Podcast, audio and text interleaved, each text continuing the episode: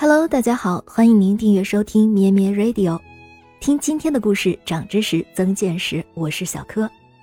今天是八月三十一日，一八七零年八月三十一日，意大利教育家玛利亚·蒙特梭利诞生。现在说到教育，特别是幼儿教育，蒙特梭利教育法绝对算得上是大名鼎鼎，得到了教育界越来越多的认可。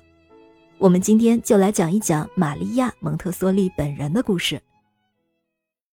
一八七零年八月三十一日，玛利亚·蒙特梭利生于意大利的安克纳省，父亲是一位思想保守的军人。他十三岁时进入工科学校工科组就读。其实现在就读工科组的女生都比较少，当时呢就可以用极少有女孩子进入工科组来形容了。在学校里。蒙特梭利对数学产生了极大的兴趣，这也是日后他认为发展数学心智是培养抽象思考能力最好途径的思想来源。在蒙特梭利二十岁的时候，他从达文奇工科大学毕业，在学校期间，他修习自然科学及现代语言，为后来他发展语文及自然科学教学方法植下了良好的学识根底。而就在这一年。因为蒙特梭利发现自己对生物有兴趣，就进入了罗马大学读生物。读了生物，蒙特梭利又觉得对医学有了浓厚的兴趣，他就做了一个前所未有的决定：学医。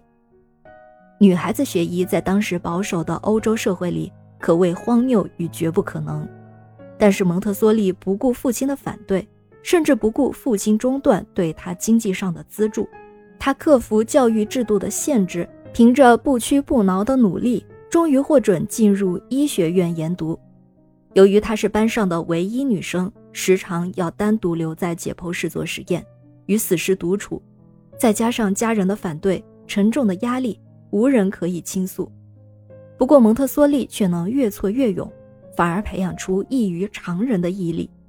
二十六岁的时候，蒙特梭利以最优异的成绩成为意大利第一位女医学博士，名震全国。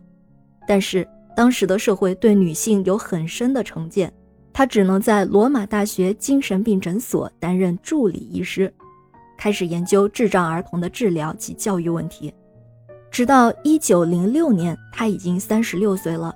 因为一个偶然的机会，在罗马优良建筑工会的支持下。蒙特梭利才有机会开始研究和验证提升世界正常儿童智力的课题。一九零七年，蒙特梭利在罗马贫民区建立了儿童之家，招收三到六岁的儿童加以教育。他运用自己独创的方法进行教学，结果出现了惊人的效果。那些普通的贫寒的儿童，几年之后心智发生了巨大的转变。被培养成了一个个聪明、自信、有教养的生机勃勃的少年英才。蒙氏就在这里，又为这些心智良好的儿童用心研制了能够促进心智发展的种种教具，来提升人类的智慧，发掘无限的潜能。也是在这里的观察中，他体会出教师应该扮演的角色，产生了举世闻名的蒙特梭利教学法。蒙特梭利崭新的、具有巨大教育魅力的教学方法轰动了整个欧洲。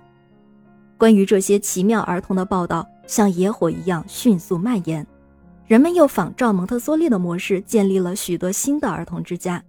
一百多个国家引进了蒙特梭利的方法，欧洲、美国还出现了蒙特梭利运动。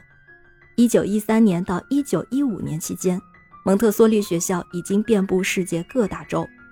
到了四十年代，仅仅美国就有两千多所。蒙特梭利在世界范围内引起了一场幼儿教育的革命。那蒙特梭利教育法的神奇之处到底在哪里呢？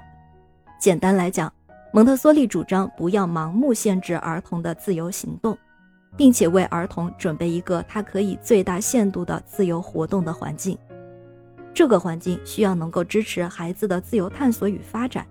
在滋养孩子的好奇心、形成正向性格特质的同时，为其日后的学习赋予一个最基本的框架概念与基础。他对于儿童心理发展的看法是他全部教育学说的基础。蒙特梭利认为，儿童的心理发展既不是单纯的内部成熟，也不是环境教育的直接产物，而是儿童和环境交互作用的结果，是通过探索环境时所获得的经验从而实现的。再说的简单一些，就是要为儿童创造适合启发探索的环境，并且能够有效的交互，这就是蒙特梭利教育的精髓。我们今天讲述了蒙特梭利本人的故事，是不是也让你对蒙特梭利教育有了更深的了解呢？感谢您的收听，我们下期节目再见。咩咩 Radio 陪伴每一个今天。